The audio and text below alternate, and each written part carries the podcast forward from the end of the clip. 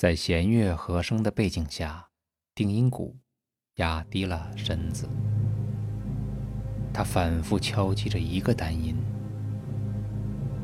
这看似单调的节奏上面，小提琴奏出了带有一点神秘感的第一主题。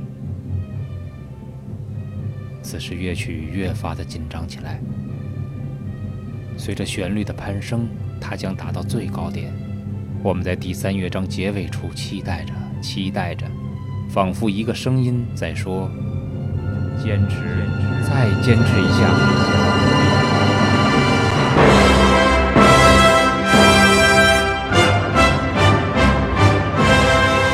被命运洗涤后的英雄正要登上这第四乐章的舞台，不过不应该是现在。因为他还有一段必须要走完的旅途要经历，那是黎明前最黑暗、最惊心动魄的时刻，也是一个需要隐忍与期盼的世界。命运交响曲的第三乐章，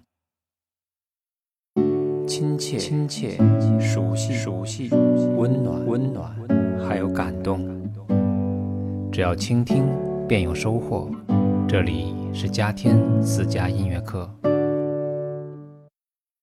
在经历了第一乐章的快板、第二乐章的行板之后，全曲进入了第三乐章。在古典主义时期，交响曲和四重奏的第三乐章，通常都是一首优雅的小步舞曲。无论是贝多芬还是他的老师海顿，都想将更多的生命力和活力注入这一乐章。一般来说，这第三乐章是带有诙谐曲风格的。这个词呢，原意是玩笑。然而，在贝多芬第五交响曲的诙谐曲中，并没有什么特别的幽默之声，反而是充满了神秘，有时候是险恶的音响。一听呢，便知道是远离了宫廷小步那种优雅的世界。和前两个乐章一样，乐曲仍然是以纯音色的弦乐齐奏作为开始。这个第一主题。是一个近似于爬行的旋律，采用的是分解和弦的方式，先由低音提琴奏出，并将音乐传递给了较高音区的弦乐声部，而后呢，木管接应。我们先来听低音提琴，高音区的弦乐接上，低音提琴仍然重复第一主题。木管的声音出来了，我们先停在这里，不继续听。假设你是一位深度的发烧友，虽然我们不会写音乐，但可以发挥一下想象力。在以往看小说，当看到一个情节的时候，我们会把书合上，想象着接下来故事将如何发展。今天呢，我们也来做一下这个练习。接下来，贝多芬将如何写呢？或者说，如果是你，下一笔将如何的表达？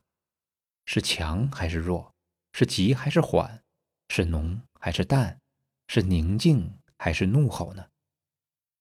我想，我们还是来听一听，不按常规出牌，只听自己心声的贝多芬是如何继续的吧。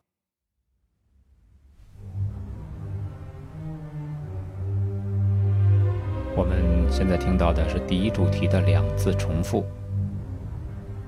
到底带有命运动机的第二主题会是怎样的表达呢？我们注意，开始了。大家还记得这个三短一长的节奏吗？哒哒哒哒。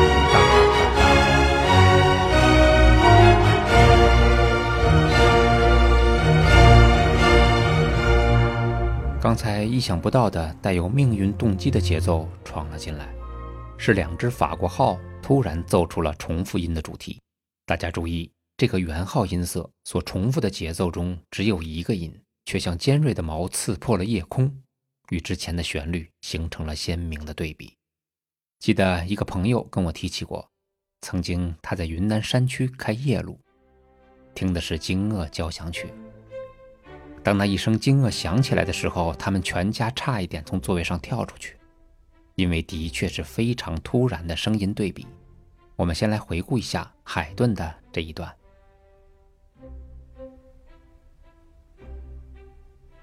大家小心啦！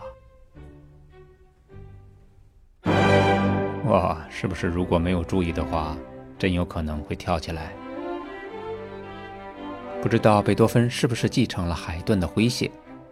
在贝多芬的乐章里，两只圆号高调的入场，却也有着惊愕般的效果。看来气势呢，并不在人多。当然，此处的惊愕并不是凭空而来。圆号对整个主题的描述，我们不应该陌生，因为这个主题动机。明显的来源于第一乐章的命运主题动机。我们现在再来回顾一下那个贯穿在全曲的四个音。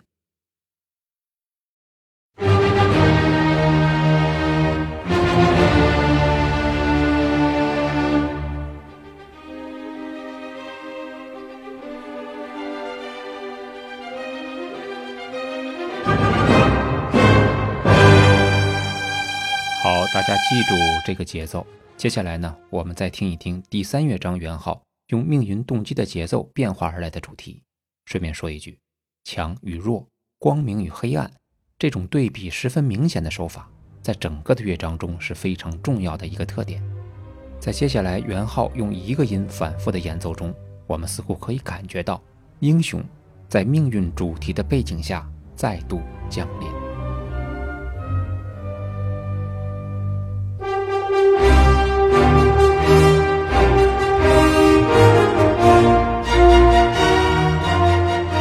听到的是木管组、铜管组的圆号，以及整体弦乐组都在重复着命运动机的节奏。现在音乐又神秘的弱了下来，低音提琴和大提琴再一次的演奏着第一主题，同样的主题反复。乐队将要以很强的力度演奏第二主题了，我们将会听到一个非常坚定的步伐。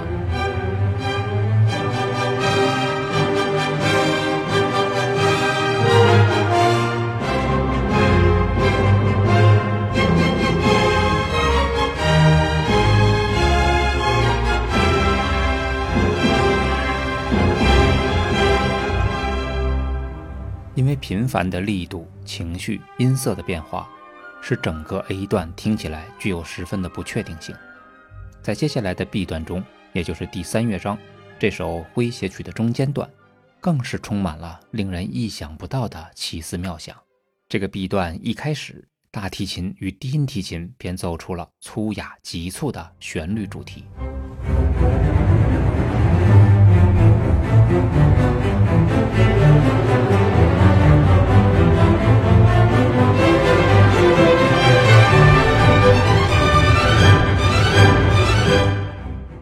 在这个 B 段的发展中，主要是以副歌形式展开的。低音提琴先是以紧迫感的主题开始，紧跟着是高音弦乐依次模仿。这个 B 段活跃的节奏，给人一种跃跃欲试并有着无限动力的感觉。我们再来听一听这个非常热闹的副歌部分。先是低音提琴的副歌主题，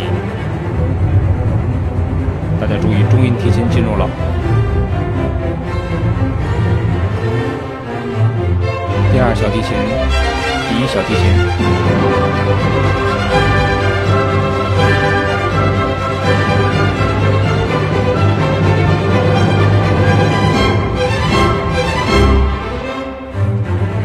这个速度实在是太快了，而且情绪也比较激烈，所以呢，实在是没有办法提示大家。接下来这个 B 段还要再进行一次模仿反复，也许大家会问，为什么总是反复呢？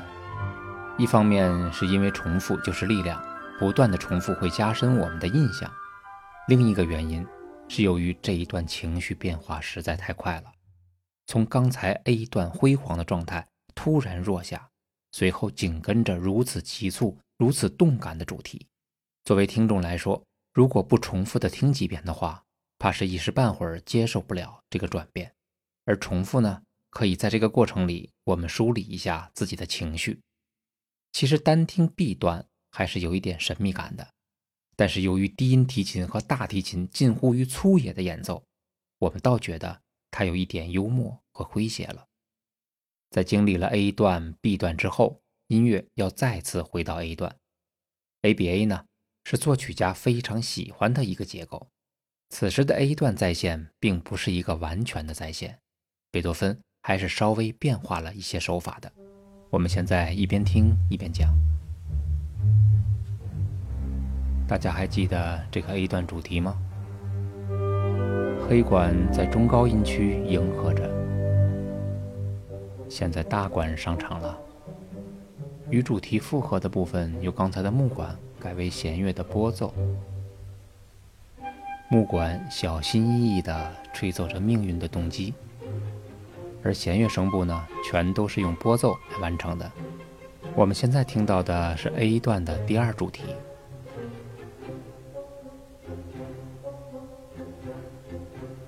大管在演奏第一主题。其实这个时候，第一主题与、第二主题融合在了一起。我总是觉得，在贝多芬的音乐里，如果听到了这样的气氛，那一定预示着在不远的将来会有你意想不到的结果。而事实呢，正是如此。虽然这段诙谐曲的 ABA 段是一个完整的结构。但贝多芬此时的目的是想将这个再现的 A 段，称为引向第四乐章的过渡。我想现在是时候了。在弦乐和声的背景下，定音鼓压低了身子，他反复敲击着一个单音。这看似单调的节奏上面，小提琴奏出了带有一点神秘感的。第一主题。此时乐曲越发的紧张起来，随着旋律的攀升，它将达到最高点。我们在第三乐章结尾处期待着，期待着，仿佛一个声音在说：“坚持，再坚持一下。”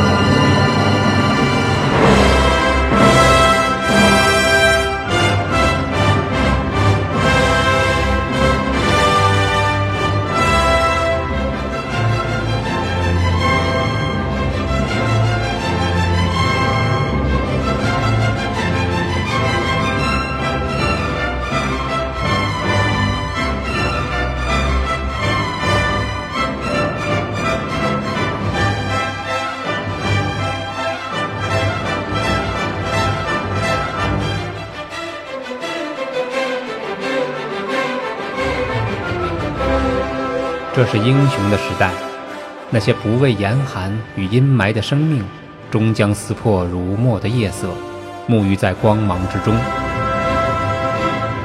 也许你现在还不是英雄，还有在孤独中隐忍与沉寂，还会彷徨在去敲击命运之门的路上。但那有什么呢？既然光明注定要与黑夜为伍。在黑暗降临的那一刻，明亮的号角便已吹响。这便是第三乐章过渡之后第四乐章的开始，也是我们今天节目的尾声。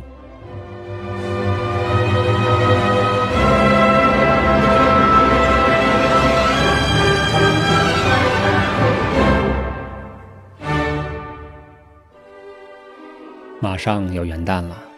感谢那些支持夏天私家音乐课栏目的朋友，在这里，我祝大家新年快乐。